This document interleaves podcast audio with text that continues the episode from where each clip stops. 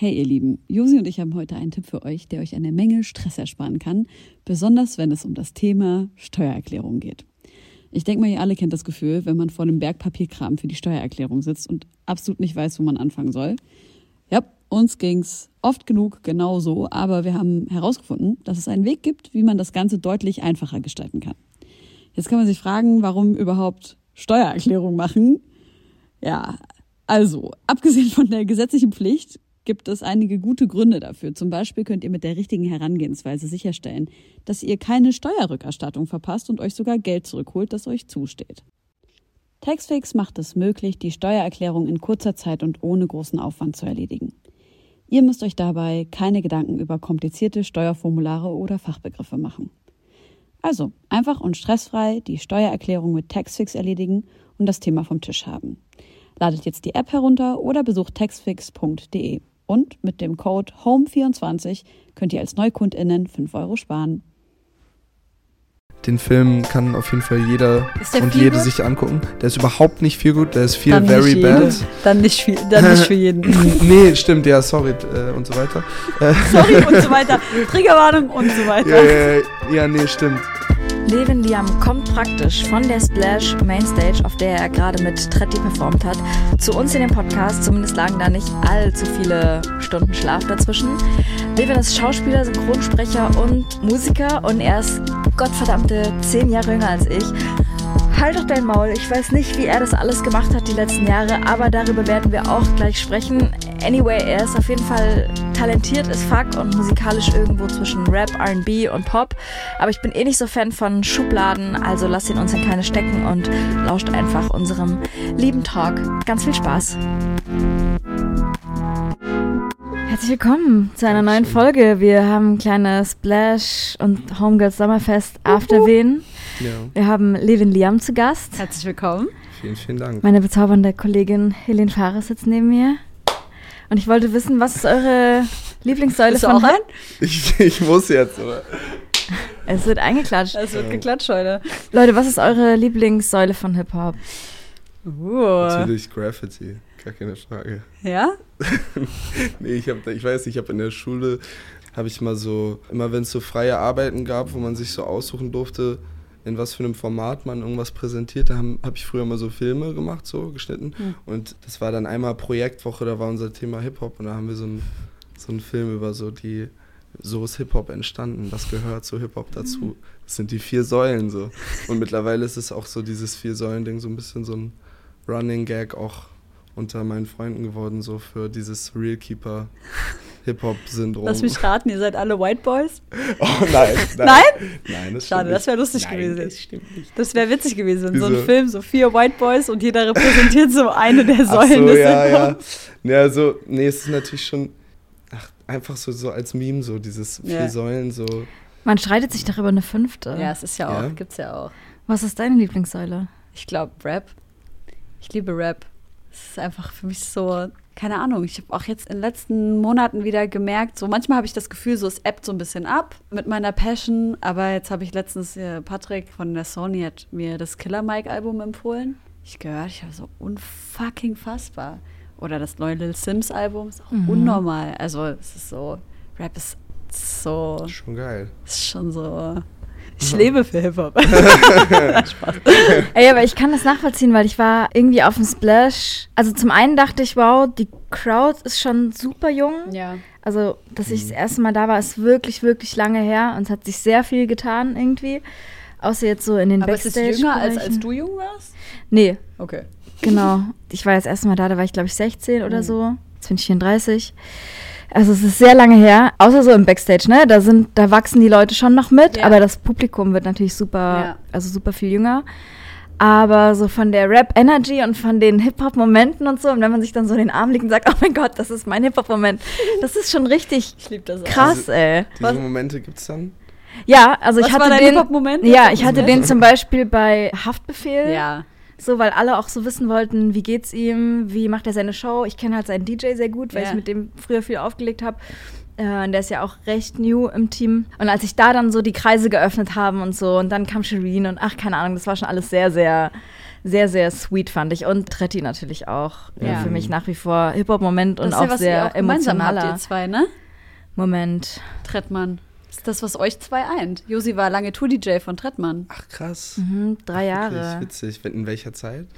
Ja, das war 16 bis 19 oder bis Corona. Okay. 18 Hälfte. Wann, wann war DIY nochmal? Genau, zu DIY. Ja, also also sozusagen die, die DIY und die Anfang so genau. Also alles, was so am Also krassesten so war, die- größten Shows hat sie halt mitgespielt. heftig.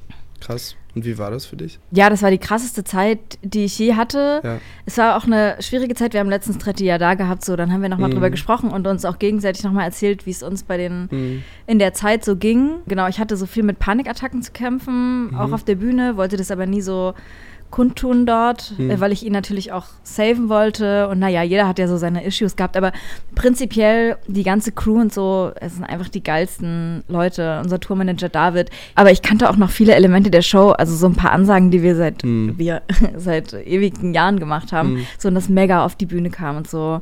Mhm. Äh, das war schon richtig krass zu sehen und ich finde es übelst toll, wie krass er die Mainstage gefüllt hat. Und ich habe vorhin so ein Video, ich habe genau, ich habe euer Video angeguckt, so eine Ja. Live-Session von dir und Tretti, Ah ja. wo jemand so drunter geschrieben hat, oh, äh, Tretti übelst toll, er verdient mehr Aufmerksamkeit. Lol. Und ich dachte mir so, Warte wie viel Aufmerksamkeit soll er verdienen? Er hat also die Mainstage war Ja. so krass voll. Wie war das für dich da auf der Bühne mit so? Bevor wir jetzt anfangen, wie das mit euch, wie ihr Mhm. euch kennengelernt habt, was war das für ein Gefühl? Also ich war sehr aufgeregt vorher. Wie Natürlich. aufgeregt auf einer Skala? Also nicht so, nicht so schlimm aufgeregt. Also ich glaube, die schlimmste Aufregung vor, von der Show war wahrscheinlich vor der Trettmann Berlin Show. Mhm, war weil das so die erste Show, die ich äh, gespielt habe vor über 5000 Leuten oder so war. Also ich habe vorher schon auch live gespielt. Ich hatte auch schon eine eigene Show und so und ich habe auch schon ein bisschen so Tour-Support gespielt. Aber das waren immer alles so eher Kapazitäten um die 1000 rum, tendenziell eher weniger so. Und das ist natürlich irgendwie eine ganz, ganz andere Erfahrung. Und so davor habe ich schon so, ich bin grundsätzlich immer tendenziell aufgeregt vor so Shows und so. Und da dann besonders, ich kann dann auch irgendwie, da ging es so richtig so eine Woche vorher los, dass ich so Oh. schon die ganze Zeit so.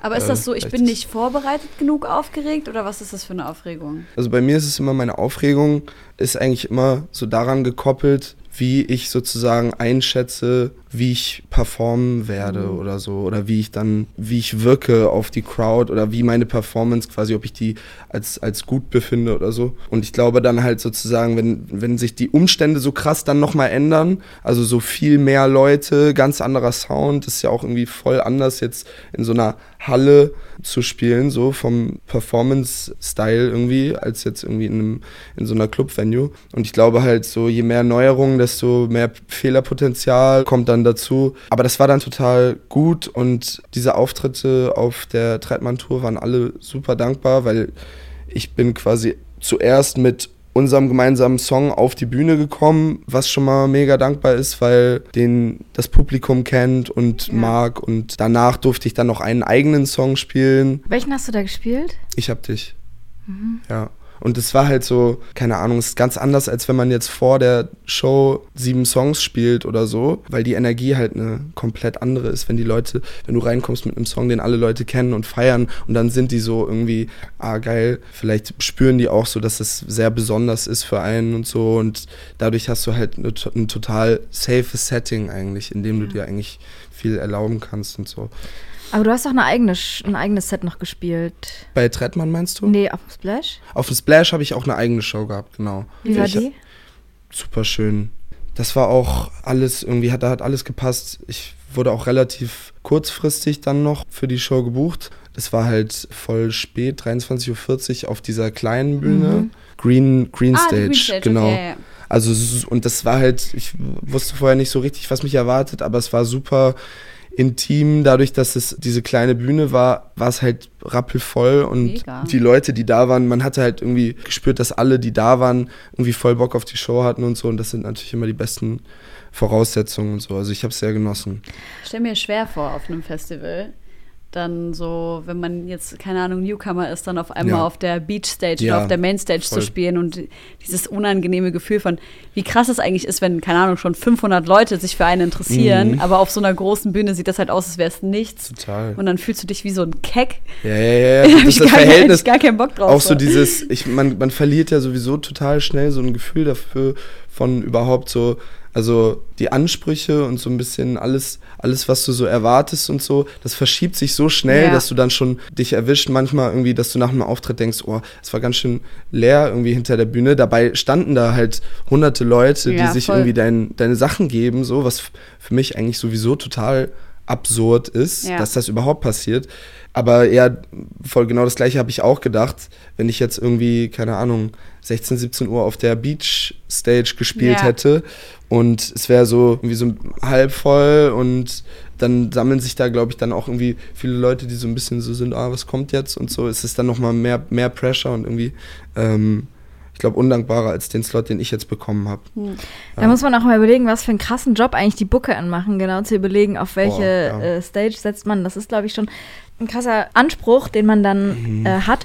Und was ich auch krass fand, dass die Leute in den Kommentarspalten ja auch den Secret Act, wer es Peter Fox war, Ja, auch so voll gehatet haben Was irgendwie. für Und das fand ich Ficker. auch ein bisschen respektlos. Das fand ich so lustig, Dann weil meine, meine Freundin hat mir dann geschrieben, Peter Fox wird bestimmt voll leer. Ich so, auf gar keinen Fall wird Peter Fox Ja. leer. Das wird, ist ja diese 100 Trolle vielleicht, aber Voll. Peter Fox ist unfassbar live. Er hat eine unnormale Show auch. Ja. So, ich habe also mich da auch nicht gesehen, aber ich habe mich da auch ganz viel mit Leuten drüber äh, unterhalten und auch aufgeregt. Es war ja wirklich unter jedem Splash-Post so ausnahmslos eigentlich durch dieses auch Kommentarsortiersystem von Instagram, dass dann so die meistgeliktesten irgendwie ganz oben sind und so, äh, so gefühlt ausnahmslos nur Gemecker, wo ich auch so dachte, so dann, ja, dann geh doch, dann geh doch einfach nicht aufs Festival. Ja, so. oder dann Aber geh das halt nicht auch dann- so. Konzert. Ja, ja, und ja, aber, wahrscheinlich. aber auch so wirklich dann jedes Jahr dann wieder rumheulen und dann aber auch immer das Jahr davor so referenzen als das Jahr, wo es ja viel besser war, Ja, wo ich mir dann auch immer denke, hey, ihr habt doch letztes Jahr genau die gleiche Scheiße geschrieben. und dann auch so, egal wie sozusagen in welche Richtung, es wird sich irgendwie immer beschwert und das ist dann immer so am präsentesten und lautesten. Aber ich glaube, also auf, einem auf dem Festival selber kommt dann keiner und sagt zu dir, Alter, was, was ist das für eine Scheiße, ist kein Hip-Hop hier und Ja. so. Und unsere Konzerte waren ja auch voll schön. Deine waren gut besucht, das von Tretti. Ich hatte auch mega viel Spaß. Ich bin dann am zweiten Tag äh, mit unserer Social Media Königin Hanna, weil wir früher uns irgendwie mit der, mit der Erde connecten wollten, sind wir in den Tierpark Dessau gegangen für ich. drei Stunden Hammer. und haben Tiere interviewt und das war so wholesome und danach sind wir wieder aufs Festival. Das war so sweet alles da. Auch Tierpark Dessau. Waschbär. Der Waschbär hat es einfach fast genommen, das Mikrofon. Mann, das war alles so lieb. Die hatten so liebe Tiere. Die hatten auch zwei Bären. Wir haben ganz lange mit den Pflegerinnen dort gesprochen. Die haben nur Bargeld genommen. Es gab Die nur Bären? Apfelschorle in einem großen Glas und Die so. Bären Also alles richtig kernig im Tierpark Dessau. Ihr solltet das auf jeden Fall machen, bevor Kernig. ihr aufs nächste Splash fahrt, weil das holt euch nochmal richtig schön runter. Ja, Leute, sorry auch nochmal, dass wir die Show absagen müssten, äh, mussten. Mir ging es einfach nicht so gut. Das ist für mich, ich habe richtig gemerkt, so mir ist es einfach zu viel, wenn zu viel passiert. Kackt meine Psyche einfach ab. So, ich, viele wissen ja auch, was bei mir jetzt irgendwie so in den letzten Monaten los war, aber ich bin echt so richtig schnell, richtig müde und fertig. Und wir haben ja das Sommerfest gehabt letzte Woche. Auch Shoutout an alle, die da waren. Und da haben wir ja komplett, sind ja komplett eskaliert äh, mit unserem Live-Podcast mit Blond und Aisha Vibes, was ja unfassbar witzig war. Wir haben so eine gute Zeit gehabt und dann haben wir noch getanzt und der Magier war krass. Shoutout an Mathieu. Ey, dieser Trick mit den Münzen, heftig. Kein Plan, wer es gemacht hat. Ich weiß es auch Ich nicht. will es auch gar nicht wissen, weil ich will auch gar nicht, dass die Magie verloren geht. Und dann haben wir Tooth Jams gemacht von, keine Ahnung, 20 Leute haben sich tätowieren lassen und so. Wir hatten die beste Zeit. David, unser Audio-Engineer, zeig mal deinen Tooth Jam. Bling! Ey, wirklich, Ja, jeder ist da mit so einem Zahnsteinchen rausgegangen, außer mir. Hannah hat auch einen Blink. Guck mal, wie es blinkt, Alter. Ihrer blinkt Wie richtig. lange hält Ja. das denn? So ein Jahr oder so? Wirklich? Ja, ja, das hält Außer richtig man lang. macht's ab oder was? Aber ich war schon am zweiten? Tag schon so richtig genervt davon, dass ich was in der Fresse habe. Ich war so, wie kriege ich das jetzt ab? Und dann muss ich zum Zahnarzt und dachte ich, mache ich mit einer Nagelfeile oder sowas? Dann habe ich so, nee. Dann war ich ein paar Das sieht Tage. voll cute aus. Aber Danke. man kann es abmachen, theoretisch. Ich glaube, man muss da schon zum Zahnarzt gehen, oder? Wirklich? Ja, das ist Wie halt. ist das denn befestigt? Mit Sekundenkleber? nee, die hat so UV-Kleber. Wahrscheinlich Okay, wie für Nails, Mhm. sowas. Naja. Dann war ich so zwei Tage später, also davon, davon war ich schon müde und dann war ich zwei Tage später auf dem, oder einen Tag später, genau, auf dem Pink-Konzert. Da war ich auch so ultra geflasht, einfach, weil sie eine, das ist halt die krasseste Performerin, aber ich stell, ich check's halt nicht. Wie macht sie das? so gefühlt alle drei Tage in einem anderen Land. Und dann eskaliert sie so komplett als Performerin. Und es ist so krass einfach. Und dann denke ich mir so, ey, ich mache halt zwei Abende irgendwas. Und bei dem zweiten Abend musste ich nicht mal selber was machen, sondern nur da sein bei einem Konzert. Und Ja, aber du darfst halt dich damit nicht vergleichen. Ja, aber so ein Die bisschen. haben einfach Alter. ganz andere Resilienzen Aber aufgebaut, wie? Ich sind will ganz wissen, anders wie, im. Training.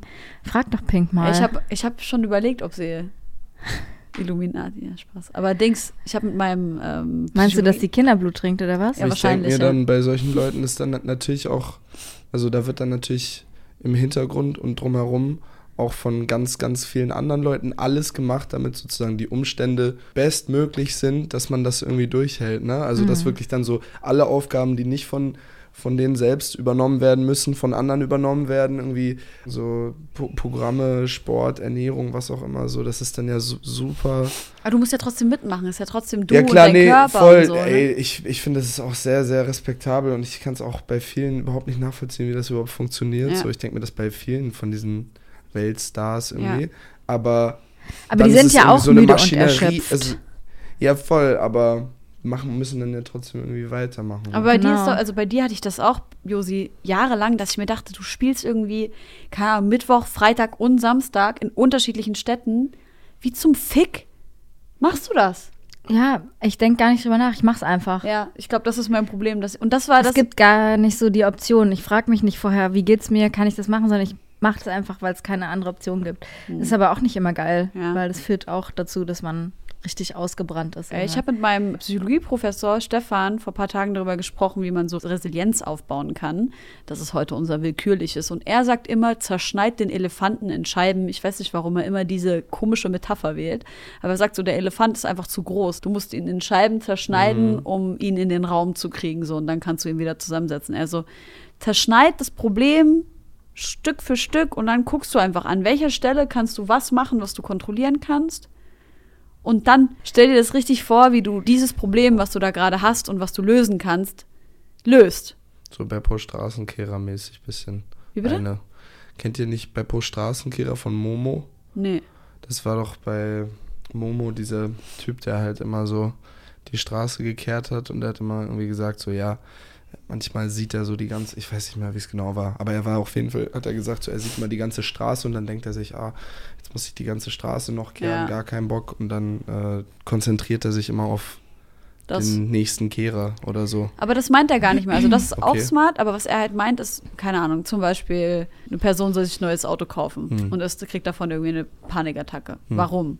Ist es jetzt ah, Umstieg von meinem alten Auto aufs neue Auto, Umstieg von ich weiß, ich werde im Stau stehen oder liegt es daran, dass ich jetzt Geld aufbringen muss und dann musst du zerschneiden, also was ist wirklich das Problem? Und dann jetzt zum Beispiel, wenn es eben um die Kohle geht, sich genau darüber so bildlich vorzustellen, wie gehe ich dieses Problem jetzt an? Und dann mit diesem starken Bild die Möglichkeit zu haben, dieses, diese diffuse Angst, dieses, Ja. diesen Schmerz halt zu überschatten, sodass dann eben das Problem nicht mehr so bedrohlich wird. Voll, ja.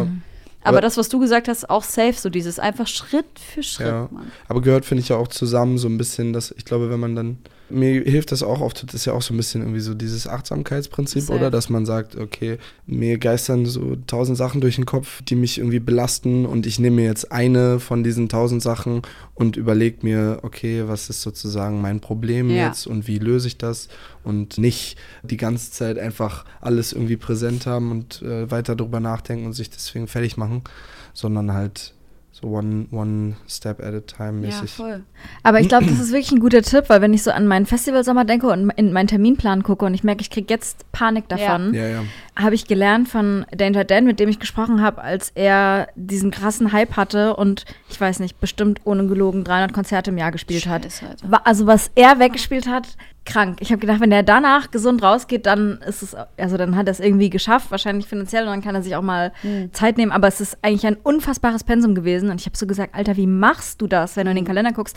Und er meinte, ich gucke nicht in den Kalender, ich gucke immer nur in die nächsten drei Tage. Und alles danach ist komplett ausgeblendet, sonst geht er irgendwie nuts. Und Krass, das Mann. funktioniert bei ihm. Und das habe ich mir so ein bisschen angeeignet. Gar nicht zu gucken, ah, und in zwei Wochen bin ich da, und drei Wochen, Ja. außer man hat jetzt irgendwie Urlaub oder worauf man sich freut. Und ansonsten gehe ich immer nur so, das mache ich die nächsten drei Tage. Ey, selbst das gibt mir gerade Anxiety. Dass ich jetzt zum Beispiel letzte Woche waren wir beim Sommerfest und ich wusste so, okay, jetzt musst du noch das und das und das und das machen.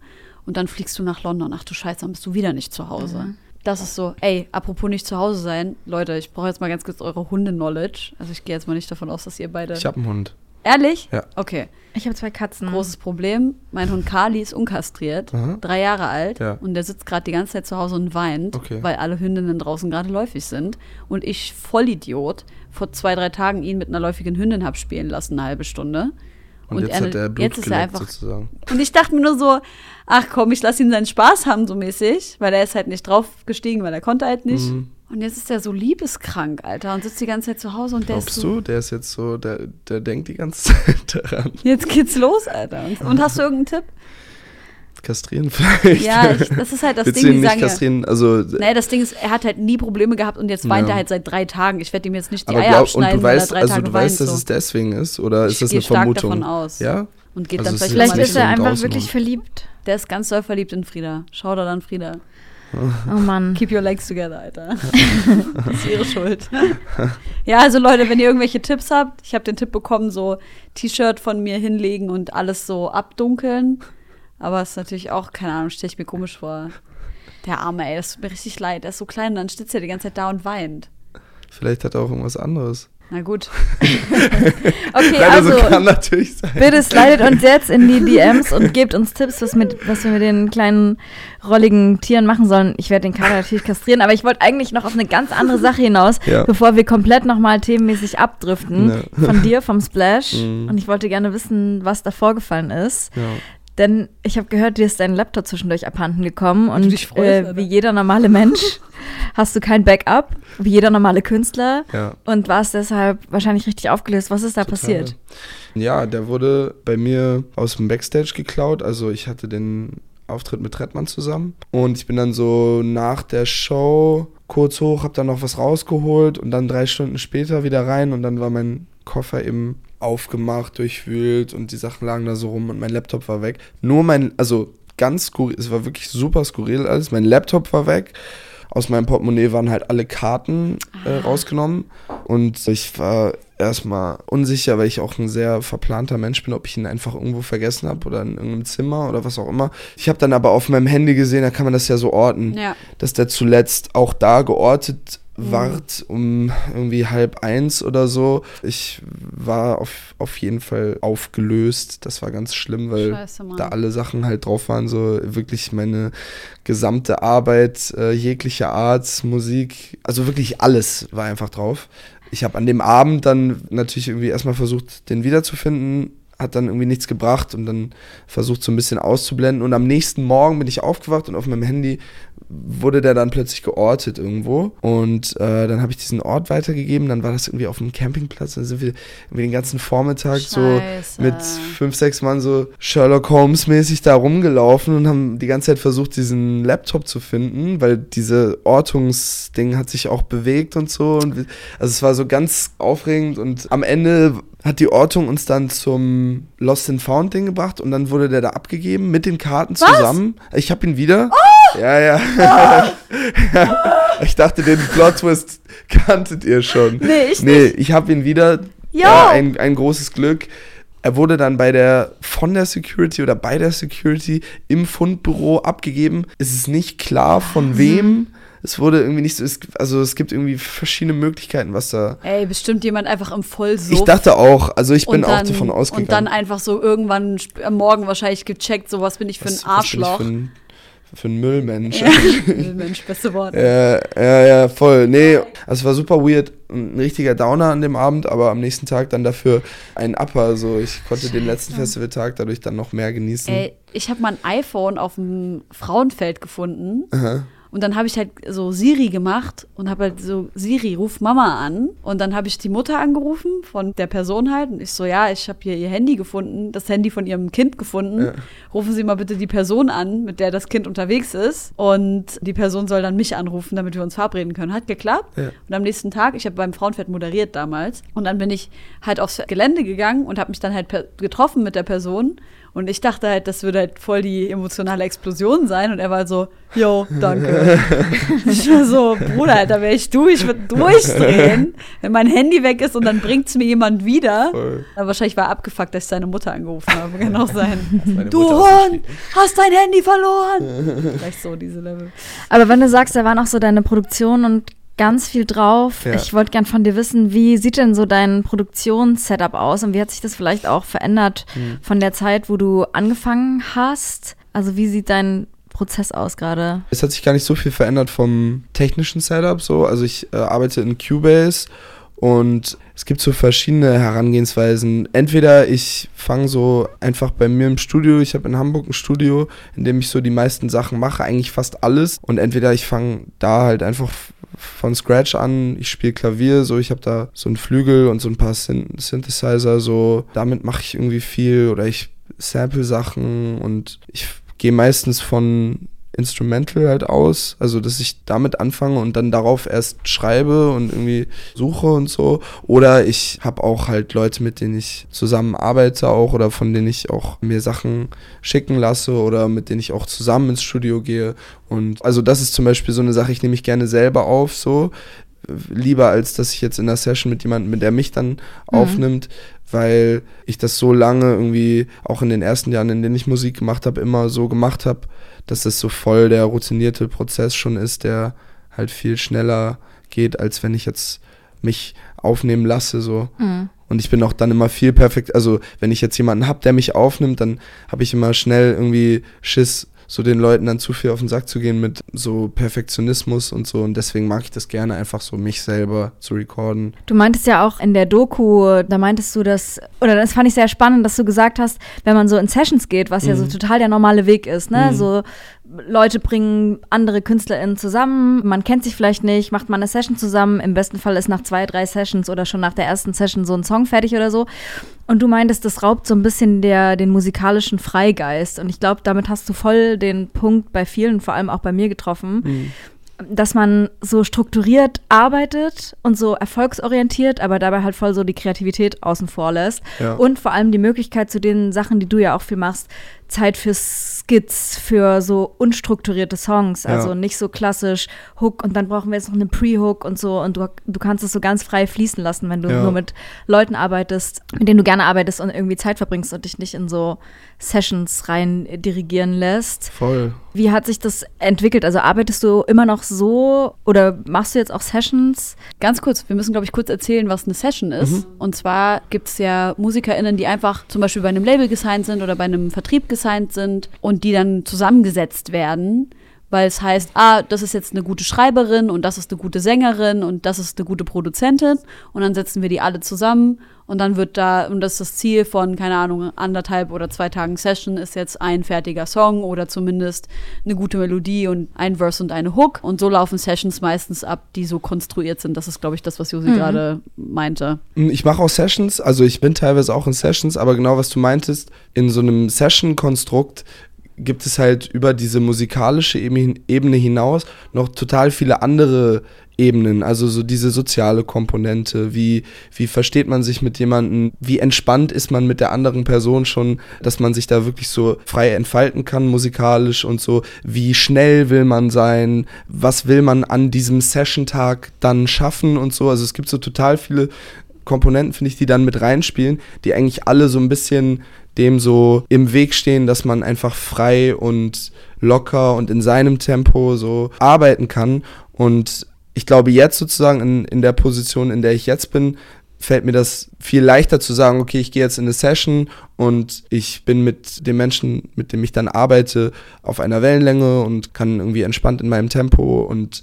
gut arbeiten so, aber wenn dann dazu kommt, dass man irgendwie aufgeregt ist oder keine Ahnung, die Person noch nicht so gut kennt und auch nicht so richtig, vielleicht nicht so super confident ist und so, diese ganzen Sachen, die bei mir auf jeden Fall genauso waren, teilweise auch immer noch so sind, so, dann ist es, glaube ich, viel schwieriger, einfach halt so diese Freiheit sich zu nehmen und auch mhm. zum Beispiel zu sagen, überhaupt jemanden zu sagen, ey, das finde ich geil, oder das finde ich auch nicht geil, so, oder kannst du das vielleicht ändern? Zum Beispiel, ich habe ja das Glück so, dass ich auch in der Produktion halt äh, Input geben kann, wenn ich mit anderen Leuten arbeite. Aber wenn man da zum Beispiel auch Schwierigkeiten hat, dann so mit dem Vokabular oder keine Ahnung, so den, das macht das alles Voll. halt so viel schwerer und ich glaube, das steht vielen Leuten sehr im Weg, dass es halt Mhm. einfach gar nicht leicht ist, jetzt von Ground up direkt sich so, wie man will, künstlerisch und musikalisch frei zu ent entfalten so. Und ich habe halt alle Sachen eigentlich früher komplett alleine gemacht so und jetzt habe ich das Glück, dass ich, wenn ich mit Leuten zusammenarbeite, voll mit den Leuten gemeinsam kommunizieren und bestimmen kann, wie man Zusammenarbeit irgendwie für beide so schön und gut wie möglich gestalten kann. So. Ja, und so eine Session ist natürlich auch immer ein Kompromiss, auch wenn es natürlich den Vorteil hat, dass man viele kreative Menschen kennenlernt, mit denen man in Zukunft arbeiten kann. Aber ich glaube, es ist vielen gar nicht so bewusst, dass so konstruiert auch Sachen zusammengeführt werden, Voll. wo dann der Druck hoch ist, dass es dann auch rauskommt Mhm. und dass da natürlich vielleicht auch so ein bisschen künstlerische Freiheit auch flöten gibt. Aber ey, es Ja. gibt auch tausend Vorteile von Sessions. Aber ich hatte, als ich angefangen habe zu produzieren, so eine übelst romantische Vorstellung vom Musikmachen, Mhm. dass man sich wirklich so tagelang einschließt. Und ich finde es so krass, also allein schon, dass man immer seine Texte eigentlich fast nie auswendig kann, weil man die immer aus dem Handy Mhm. heraus irgendwie einrappt und da ja auch irgendwie immer so ein bisschen Emotionen flöten geht. Und deshalb fand ich das, was du in der Doku gesagt hast, den ganzen Ansatz, wie ihr das macht und mit Skits und Mhm.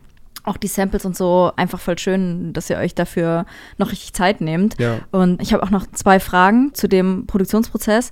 Du samples ja auch viel Mhm. und viele von den Songs, die du gesampelt hast, sind noch gar nicht auf Spotify, oder? Die hast du nur auf Kassette rausgebracht. Hatte Ja. das auch so rechtliche Hintergründe? Ja, auf jeden Fall. Das war dieses Leaks 22 Ding.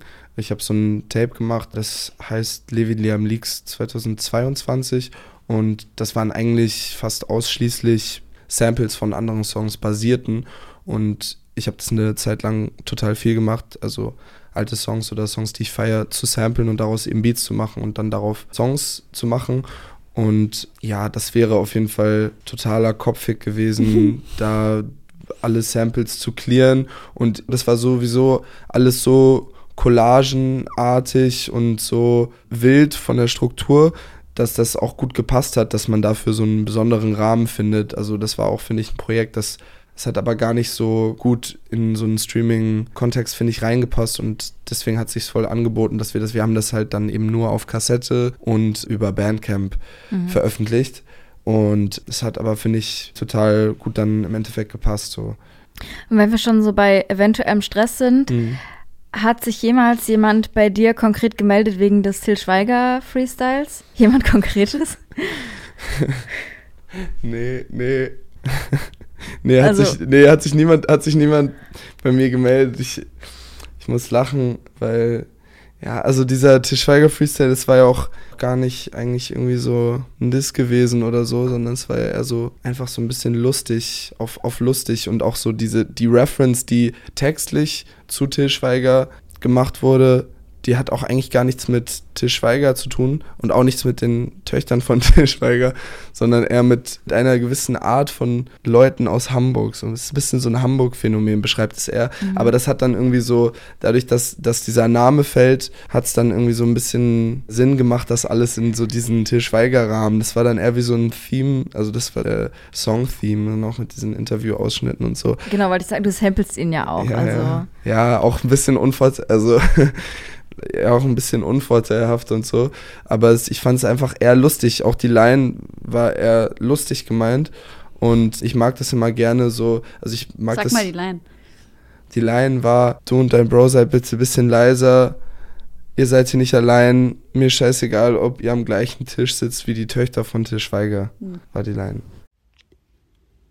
Hey ihr Lieben, Josi und ich haben heute einen Tipp für euch, der euch eine Menge Stress ersparen kann, besonders wenn es um das Thema Steuererklärung geht. Ich denke mal, ihr alle kennt das Gefühl, wenn man vor dem Berg Papierkram für die Steuererklärung sitzt und absolut nicht weiß, wo man anfangen soll.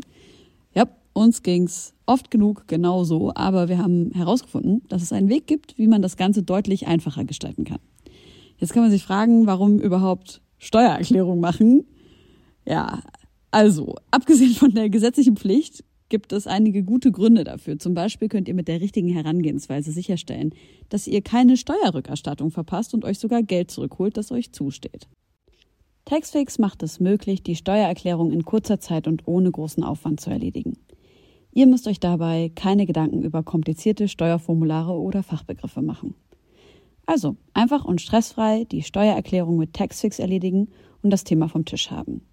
Ladet jetzt die App herunter oder besucht taxfix.de. Und mit dem Code HOME24 könnt ihr als NeukundInnen 5 Euro sparen.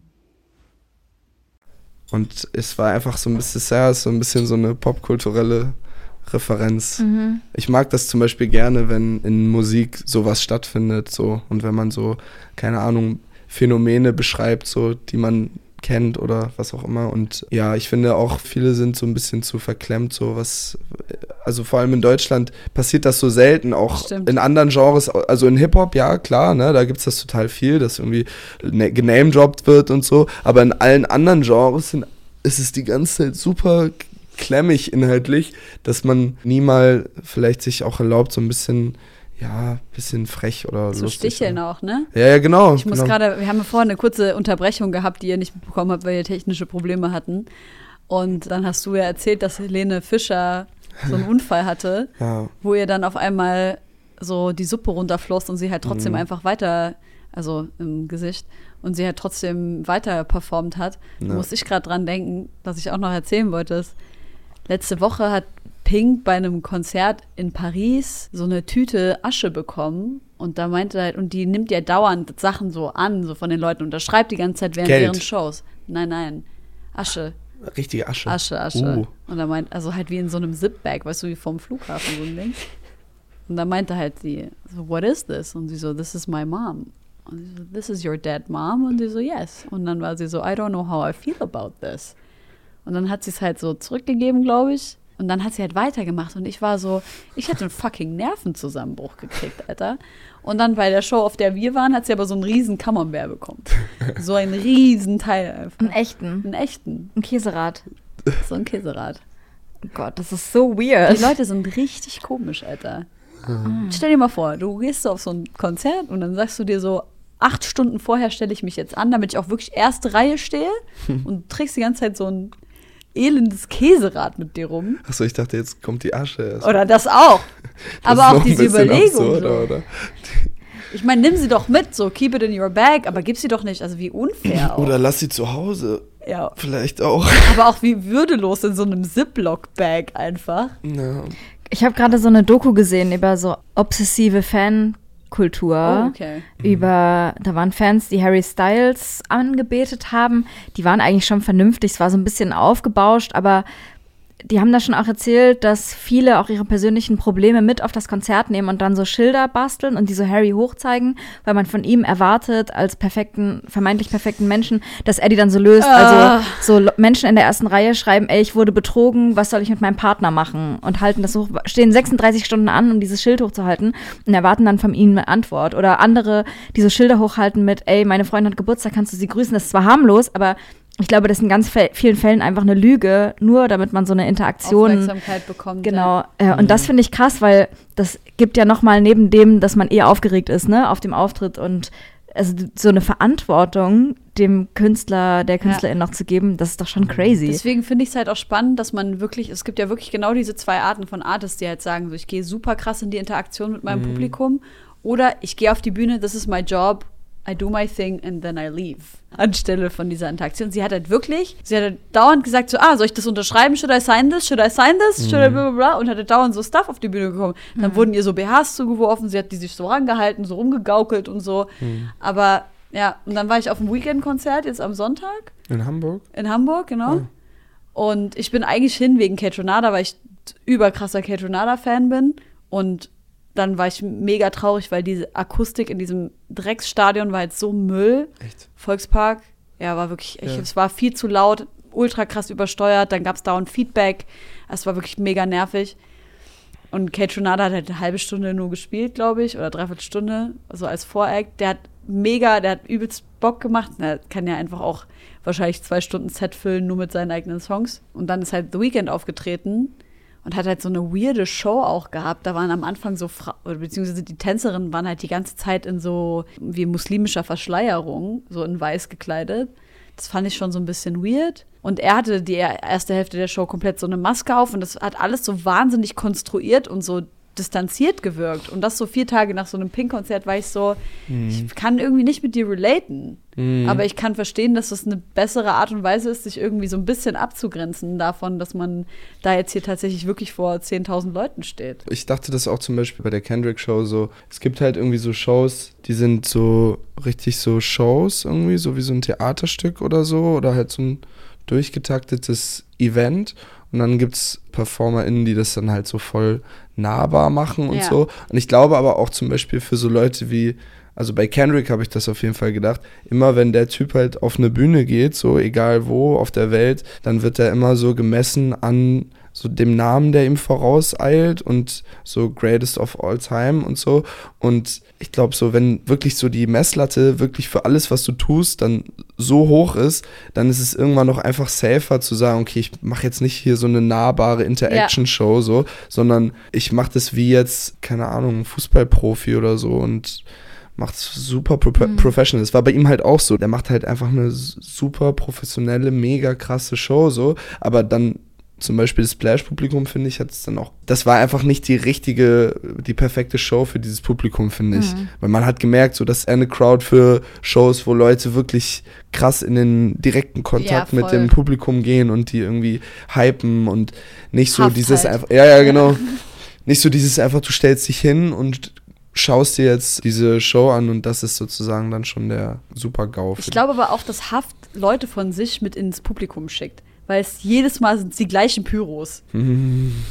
jedes Mal. Mittlerweile bin ich, aber es ist auch geil. Es ist ein gutes Show-Element. Ey, Lugatti und Nein hatten einfach eigene Fanleute mit, die Feuerwerk gezündet haben. Im, äh, das war komplett crazy. Also natürlich haufenweise Pyro, aber dann das Feuerwerk so im Set aus der Menge raus. Das krass, war schon Alter. voll krass. Ich wollte von euch wissen, wann hattet ihr so den letzten Fan-Moment, wo ihr wirklich so dachtet, oh krass, dass ich die Person jetzt mal treffe. Also habt ihr dieses Gefühl noch?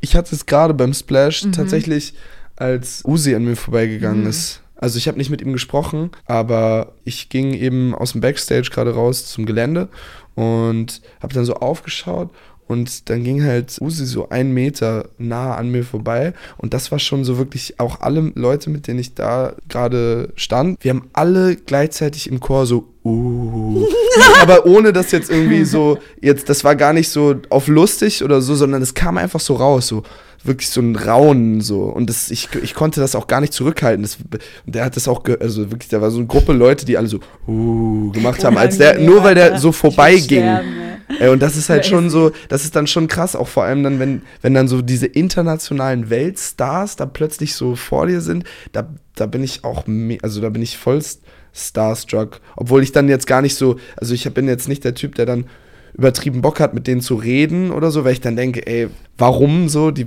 haben da ja gar keinen Bock drauf. Voll. Solche Gespräche sind auch von beiden Seiten immer weird. Es gibt Ja, aus voll. dieser, es, gibt in Ja, dieser also kommt- Situation kommt leider kein normales, cooles Gespräch. Also ich finde jetzt bei einem. Usi, ich finde jetzt bei einem Usi würde ich jetzt nicht zumuten wollen, ein Gespräch mit mir zu führen, weil warum?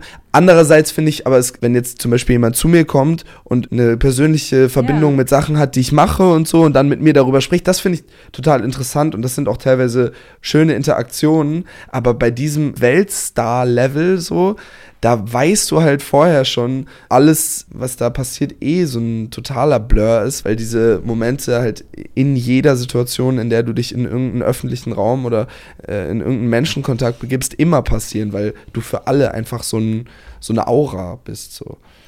Ich hatte das letzte Mal so einen Moment, wo ich so, wirklich so ein bisschen so hyped war, als ich Pharrell getroffen habe. Krass. Das war krass, weil ich einfach, er ist halt so einer der krassesten Produzenten der Welt.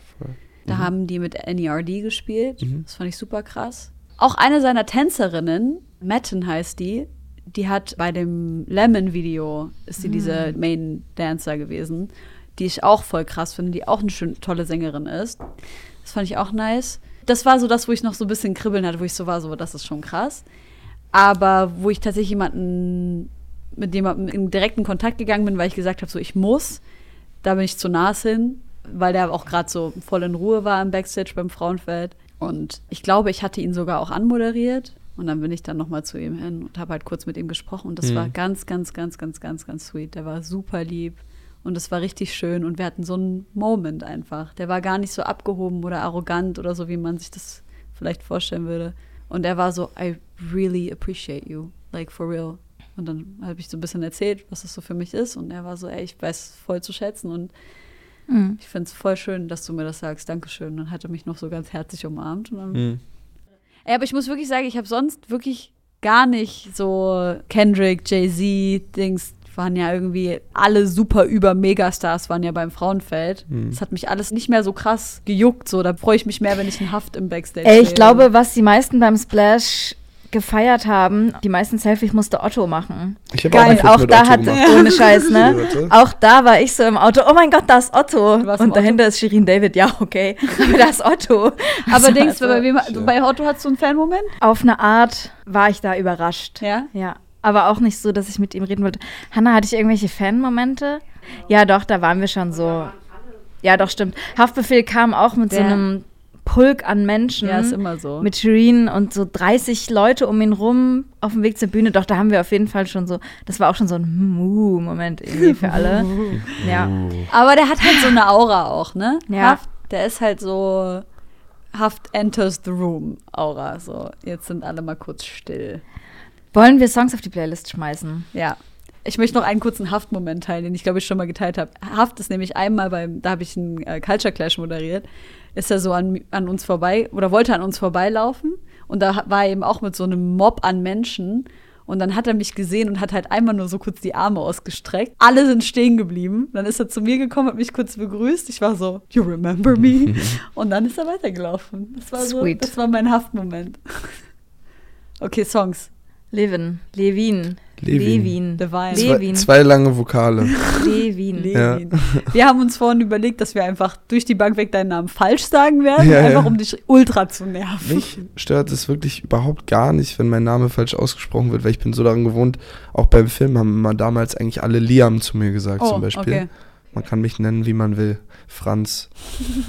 oder so. In meinen Songs. Ich habe jetzt total unironisch einfach irgendwelche Songs, die ich gerade feiere. das so. war doch gar nicht Das ist Okay, ja, nee, klar. Ich wollte ich wollte es nur angekündigt haben. Das sind jetzt Songs, die ich äh, gerne mag. Ich habe ähm, Bushido. vom Ganz von dir. Genau, ja, äh, von Carlo Cooksnoten. Nee, von Gunna, vom neuen Gunna-Album habe ich einen Song, Fuck You Mean. Nice Produktion, ist natürlich auch in Anbetracht der aktuellen Situation um Gunna und sein ehemaliges Label. Dann habe ich mitgebracht von Kitschkrieg und Anti The Menace, der heißt äh, Really Rich. Den finde ich auch sehr gut. Und als letzten Song würde ich gerne raufpacken von Ace-T, Take What's Mine Nice. heißt der Song. Ja. Geil. Hast du einen Song Hamburg. von dir selber, wo du glaubst, der ist noch irgendwie zu underrated oder hat zu wenig Streams?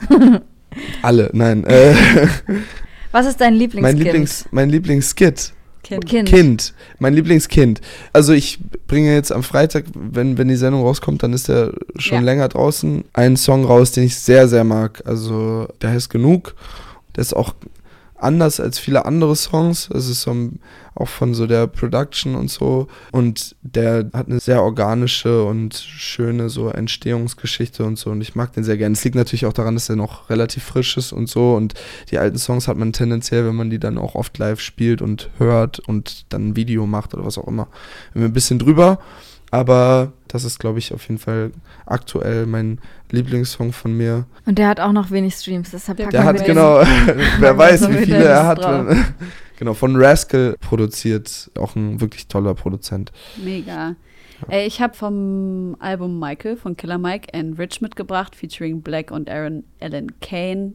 Super krasser Song, super krasses Album und ey, ich voll den Boomer-Move. Ich habe Breathe and Stop von Q-Tip mitgebracht, weil es ist einfach ein krank geiler Song. Oh, den habe ich so oft aufgelegt. Ich kann Ich es nicht hören. den. Ich werde den so Stop dermaßen For skippen. real. Schnauze, Alter. Wenn wir schon bei hängen geblieben sind, dann packe ich Schnauze, einen Song von, ist auch fies, was ich jetzt sage, Enoch Escape und Talkie, einen Song drauf, der heißt Beef oder B-E-E-F. Und warum ich hängen geblieben sage, und das meine ich auch komplett liebevoll, ist, dass die den schon live auf der Tapefabrik gespielt haben. Und ich weiß gar nicht, wir haben noch, noch gar nicht über Tapefabrik gesprochen. Ne? Es ist so viel passiert, seit wir uns das letzte Mal irgendwie gesehen haben und eine Sendung aufgezeichnet haben. Stimmt. Ich habe bei Herbert Grönemeyer auf der Aftershow aufgelegt. Geil. Wir hatten einen richtig peinlichen Begrüßungsmoment. Wir wussten nicht, ob die Hände einen Abklatsch oder eine Faust machen mussten. Das war der peinlichste Moment für mich des Jahres, to be honest. Und dann war ich auf der Tapefabrik, zweitpeinlichster Moment, dass ich bei Talkie auf die Bühne musste, auf die Mainstage und wir haben unseren Song performt. Sweet. Strausberger Platz, genau. Also es ist ja mega die krasse Hip-Hop-Crowd, ne? So Mhm. richtige Real-Keeper so und da wird Hip-Hop noch hochgeschrieben und ich finde es auch geil. Ich bin jedes Jahr dort und ich liebe das auch, weil es holt mich auch runter, weil die Leute halt nicht denken, sie sind auf Coachella, sondern die wissen, sie sind in Wiesbaden und die sind da geerdet. und das Problem war aber, dass einige der Künstler, zum Beispiel Dizzy, Autotune brauchten. Und die Tape-Fabrik aber nicht wusste, wo man jetzt ein Autotune herbekommt, weil die das einfach noch nie hatten. Und auch so waren, hä, nee, Autotune. Die Künstler dann aber so meinen, ja, aber das stellt eigentlich der Veranstalter. Und dann meinte ich zu Talkie so, Alter, dann bringe ich halt mein scheiß Autotune mit. Habe ich das Autotune mitgebracht und dann hatten wir aber durch Zeitverzug überhaupt keine Zeit zum Umbau. Also es musste, während Galf moderiert hat, mussten wir das komplette Setup umbauen und das Autotune aufbauen und Soundchecken während einer Moderation, also während drei Minuten. Und es war halt eigentlich unmöglich. Und es kommt, wie es kommen musste, 500 Autotune-Hater in der ersten Reihe und ich krieg meinen Key nicht Oh. und trotz da ein Scheiß hin. Nein. Und doch, doch. Es ist genauso dieser Moment, dass ich dachte, ja, gut, vielleicht war es nicht so schlimm und dann sehe ich Videos von mir und denke, fuck, das war wirklich, also ich habe alles bestätigt, was jetzt hier gedacht wurde. Scheiße, Mann. Das war so schlimm. Ich habe mit Talkie noch gar nicht drüber gesprochen. Es war, Talkies war trotzdem schön und die Aftershow war dann ganz, ganz wundervoll. Ich habe danach noch aufgelegt äh, mit, mit Fat Tony zusammen und so und es war ganz toll, aber oh, das war echt irgendwie. Bisschen das Gegenteil von dem, was bei mir mal passiert ist, wo ein Audiodude bei einer großen Moderation, die ich gemacht habe, einfach Autotune auf meine Stimme gelegt hat, ohne dass ich es gemerkt habe. Oh, liebe Und ich ich. habe dann hinterher im Livestream Re-Dingsbums, Rewatch, habe ich dann gesehen, dass der Ficker Ja. so Autotune draufgelegt hat. Ey, das passiert halt und wenn es scheiße eingestellt ist, dann klingt es halt auch schnell kacke, ne? Ja, ja, ja. Ey, noch zwei Songs will ich auf die Playlist Mach packen. mal. Und zwar Große Freiheit von unserer Freundin Jolle. Jawohl. Das ist auch einfach ein, ein Hit. Und Hamburg. ähm, der neue Song, beziehungsweise nicht der neue Song, sondern die Debütsingle von Die Tränen, das ist Gwendolyn und Steffen Israel von Kraftklub. Und die haben so einen NDW-Pop- punkigen Song gemacht, Stures dummes Herz. Und irgendwie ist das geil, weil es erinnert mich richtig an meine Teenagerjahre im Geil, AZ Mann. oder so. Ey, ich muss unbedingt eine Warnung aussprechen. Hm. Ich war im Kino gestern. Uh. Ey, ohne Scheiß, war die größte Scheiße, die ich je gesehen habe. Ich war richtig sauer. No Hard Feelings, jo Jennifer Lawrence in der Hauptrolle. Der beschissenste Scheißfilm. Hast du schon gesagt, wie er heißt? No Hard Feelings. Ah. Aber voll Hard Feelings. Alter. Von Okay. dir Scheiß auf schon, diesen aber Film, Alter. Ja, es geht im Prinzip darum, also ich hoffe, keiner guckt den von euch jetzt, deswegen erzähle ich jetzt die Story, das ist einfach scheiße. die will halt irgendwie ihr Haus nicht verkaufen, deswegen braucht sie ein Auto, damit sie Uber fahren kann. Und eine verzweifelte Familie engagiert sie halt, damit sie dem 19-jährigen Sohn verführt, damit er halt endlich mal irgendwie eine Erfolgsgeschichte hat, bevor er aufs College geht. Und sie lügt ihn halt durch die Bank weg an und er verliebt sich halt und sie ist einfach so eine richtige. Und ich bin so sauer gewesen, wirklich, ich war richtig sauer. Ich war richtig wütend, als ich nach Hause gegangen bin. Nein. hattest du hohe. Erwartungen oder was? Nee, gar nicht. Ich dachte einfach, Okay. wir gucken einen süßen Liebesfilm. Dann Mhm. ist die da so eine. Auf jeden Fall. ähm, habe ich aber in der Woche davor oder zwei Wochen davor einen richtig süßen Film geguckt, den ich voll empfehlen kann. Elemental heißt der. Und der ist richtig, richtig lieb. Und da geht es um ein Wasser und ein Feuer und die verlieben sich ineinander. Mhm. Und die Story wird dann erzählt. Ist es animiert? Ja, ist animiert. Ganz, Aber- ganz, ganz cute. Ist das so mäßig Familienfilm, Erwachsenen-Animationsfilm? Also wir haben, wir sind zwei Erwachsene und haben Ja. uns das angeguckt und das war süß und wir haben auch beide ein bisschen. Aber du bist auch manchmal ein Little. Ja, aber es gibt ja auch, es gibt ja auch so Familienfilme, die aber auch so. Ja, ja, voll. Nee, es ist auf jeden Fall ein Film, den man auch als Erwachsener gucken kann. Und das Ja. hat halt voll die krasse so Meta-Ebene, Mhm. was Racism so betrifft. Okay. Aber kann man auf jeden Fall mit Kindern schauen, definitiv. Mhm. Und wir als zwei Erwachsene die haben aber auch ein bisschen, fanden es auch ein bisschen Dings und haben auch beide ein bisschen geweint. Okay. Beide. Also Schnauze. Okay. äh, du hast ja auch Schauspiel studiert. Ich will von Ja. dir auch noch eine. Ich brauche noch eine, Eine gute. Schauspiel, eine Filmempfehlung und eine gute Schauspielstory von dir. Was ist das Verrückteste, was dir während deines Schauspielerdaseins passiert ist? Hm. Boah, ich, das Witzige ist so, diese ganze Schauspielzeit, dadurch, dass auch davor, also jetzt in den letzten Jahren irgendwie so viel passiert ist, ist alles so ein Blur irgendwie für mich. Das Ereignisreichste für mich aus dieser Schauspielzeit, so jetzt auch vor allem so auf diese Dreherfahrungen bezogen, war, glaube ich, der erste Film, den ich je gedreht habe. Das war Wolfskinder, das war so eine Nachkriegsgeschichte, der Debütfilm vom Regisseur und auch von den meisten DarstellerInnen. Also es war eigentlich nur, es ging um Kinder, die nach dem Zweiten Weltkrieg aus Ostpreußen nach Litauen geflohen sind, weil sie ihre Eltern verloren haben und dann so verwaist und auf tragische Weise dann durch das Land ziehen und auf der Suche nach äh, neuen Zuhause sind. So, das Was war hast du die Story. Ich habe sozusagen den Jungen, um den es geht, der mit seinem Bruder aus Ostpreußen nach Litauen fliehen will und dann auf dieser Reise andere Kinder, die auch das Gleiche sozusagen tun, kennenlernt.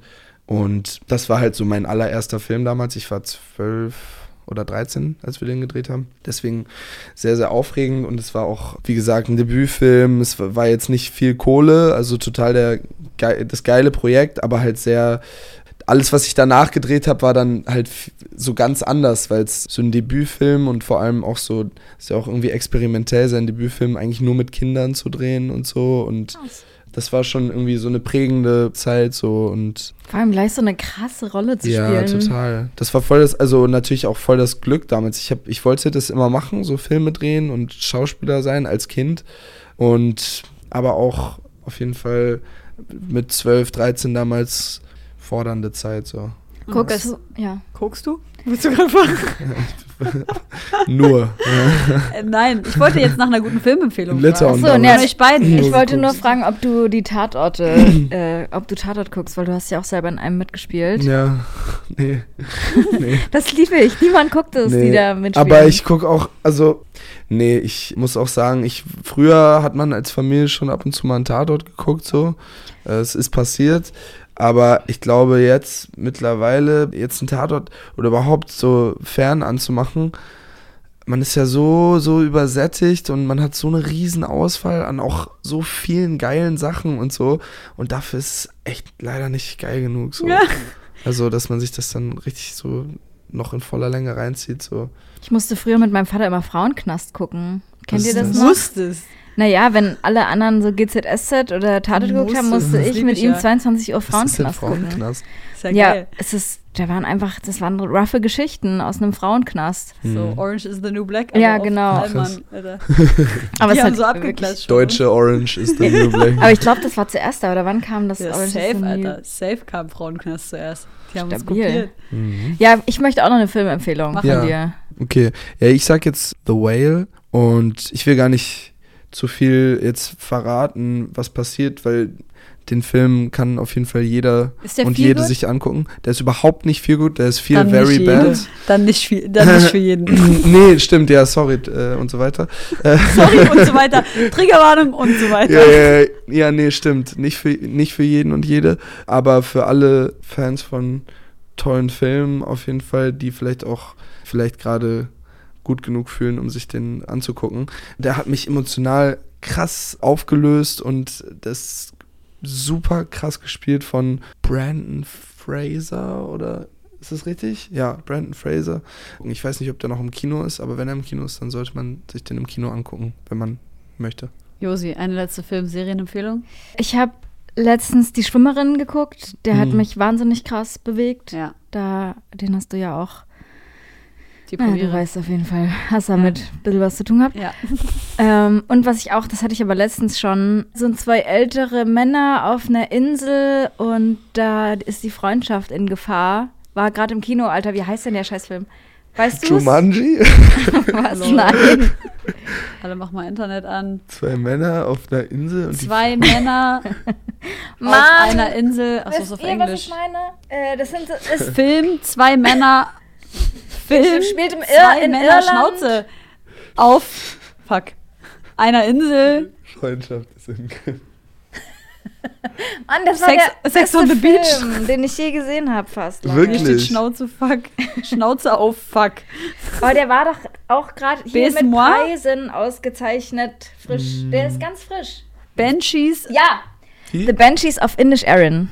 Okay. Gut. Was ist das für, aus welchem Land ist der? Irland oder so? Und der war gut? Wahnsinnig. War der so mäßig mit so glücklich sein danach oder mit traurig sein danach?